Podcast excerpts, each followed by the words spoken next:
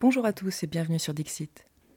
Aujourd'hui, nous retrouvons le député Maximilien Robespierre avec un discours sur la liberté de la presse destiné à être lu à l'Assemblée nationale.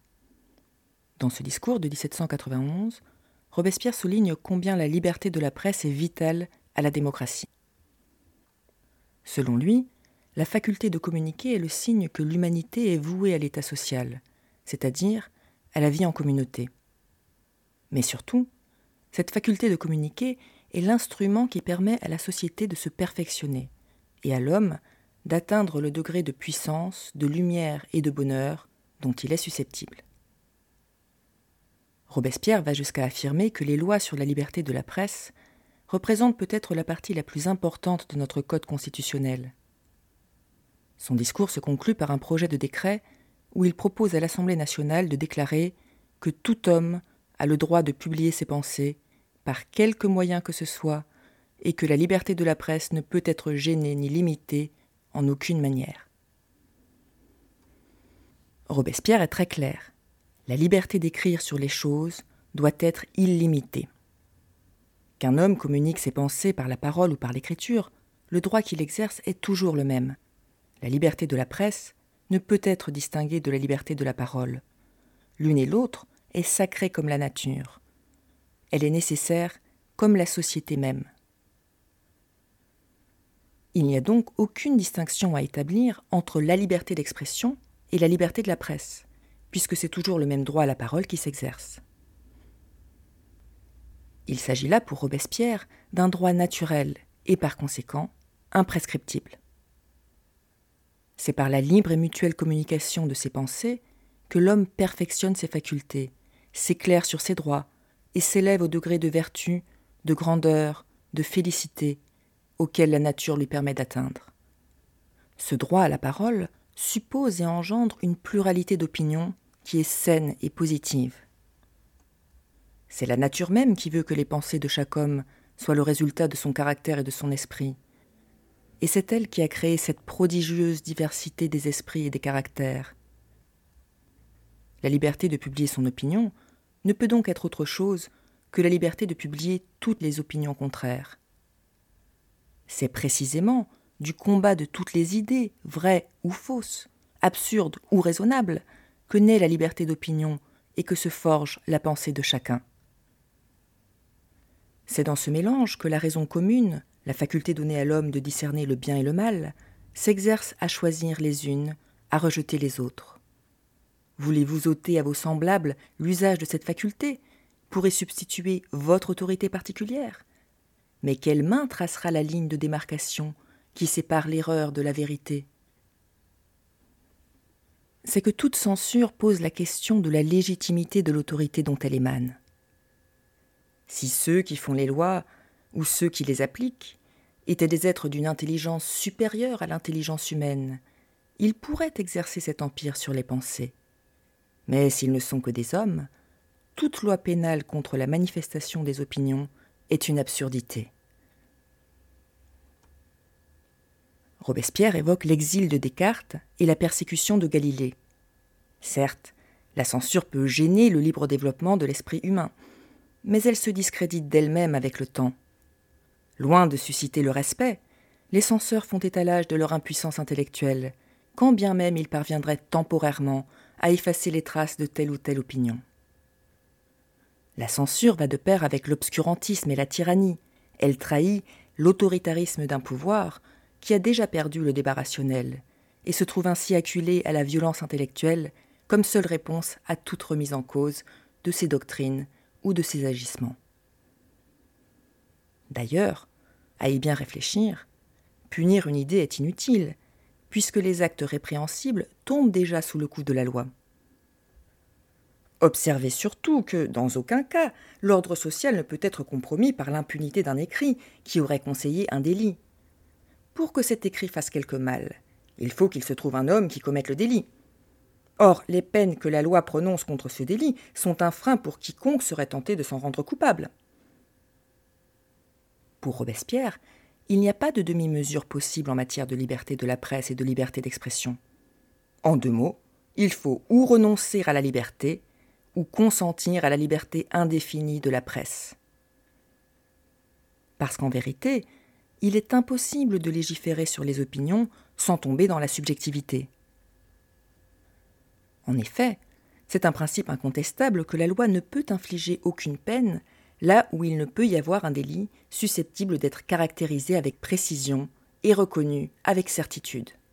Sinon, la destinée des citoyens est soumise aux jugements arbitraires, et la liberté n'est plus.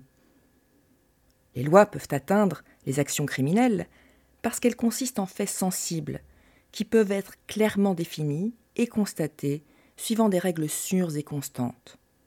Me dénonce-t-on un vol, un meurtre J'ai l'idée d'un acte dont la définition est simple et fixée. J'interroge des témoins. Mais on me parle d'un écrit incendiaire, dangereux, séditieux. Qu'est-ce qu'un écrit incendiaire, dangereux, séditieux? Je vois naître ici une foule de questions qui seront abandonnées à toute l'incertitude des opinions. Je ne trouve plus ni fait, ni témoin, ni loi, ni juge.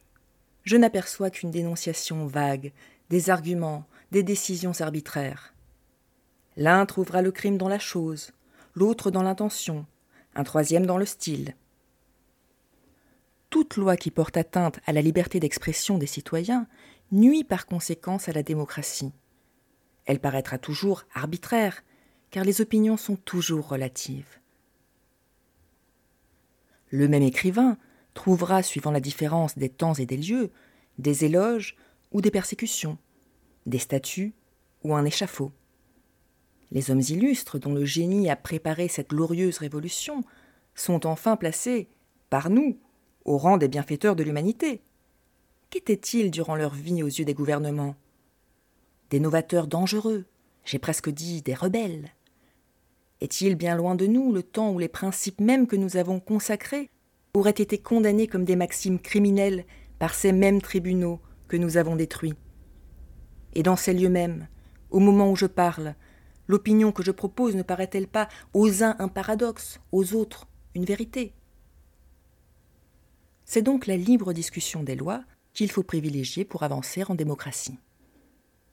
Obéir aux lois est le devoir de tout citoyen. Publier librement ses pensées sur les vices ou sur la bonté des lois est le droit de tout homme et l'intérêt de la société entière. C'est le plus digne et le plus salutaire usage que l'homme puisse faire de sa raison.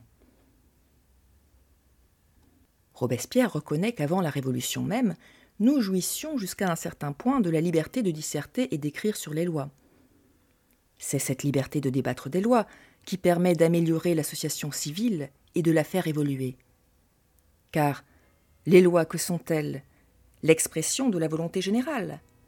Chaque citoyen a sa part et son intérêt dans cette volonté générale. Il peut donc, il doit même déployer tout ce qu'il a de lumière et d'énergie pour l'éclairer, pour la réformer, pour la perfectionner. Robespierre adopte ici le modèle rousseauiste du contrat social. Comme dans une société particulière, chaque associé a le droit d'engager ses co-associés à changer les conventions qu'ils ont faites et les spéculations qu'ils ont adoptées pour la prospérité de leurs entreprises. Ainsi, dans la grande société politique, chaque membre peut faire tout ce qui est en lui pour déterminer les autres membres de la cité à adopter les dispositions qui lui paraissent les plus conformes à l'avantage commun. Robespierre s'appuie également sur l'exemple des États-Unis, dont il approuve la législation en matière de liberté d'expression. Le droit de communiquer ses pensées, par la parole, par l'écriture ou par l'impression, ne peut être gêné ni limité en aucune manière. Voilà les termes de la loi que les États-Unis d'Amérique ont faite sur la liberté de la presse.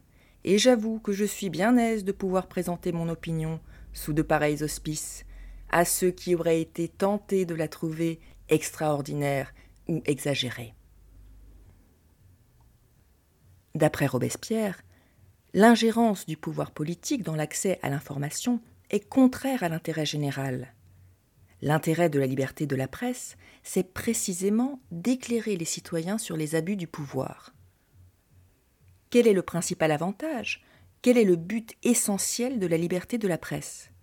C'est de contenir l'ambition et le despotisme de ceux à qui le peuple a commis son autorité, en éveillant sans cesse son attention sur les atteintes qu'ils peuvent porter à ses droits. Mais si la liberté de la presse est le plus redoutable fléau du despotisme, la presse asservie, elle, est une machine à abêtir, un outil au service d'intérêts contraires à l'intérêt général. Comment expliquer, en effet, le prodige de plusieurs millions d'hommes opprimés par un seul, si ce n'est par la profonde ignorance et par la stupide léthargie où ils sont plongés? Entre les mains des hommes au pouvoir, les lois contre la presse deviennent une arme terrible contre la liberté. C'est ainsi que toute entrave mise à la liberté de la presse est entre leurs mains un moyen de diriger l'opinion publique au gré de leur intérêt personnel, et de fonder leur empire sur l'ignorance et sur la dépravation générale. Toute loi portant atteinte à la liberté d'expression devient alors une arme contre l'intérêt général et représente un danger pour les citoyens. Considérez combien il serait facile de rapporter une émeute, un délit quelconque, à un écrit qui n'en serait cependant point la véritable cause.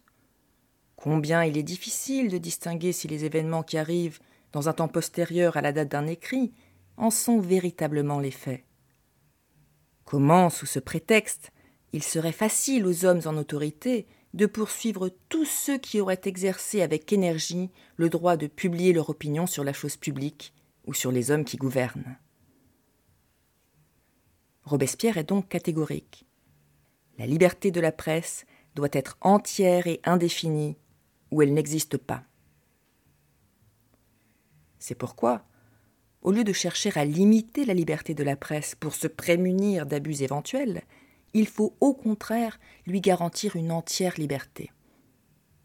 La presse libre est la gardienne de la liberté. La presse gênée en est le fléau.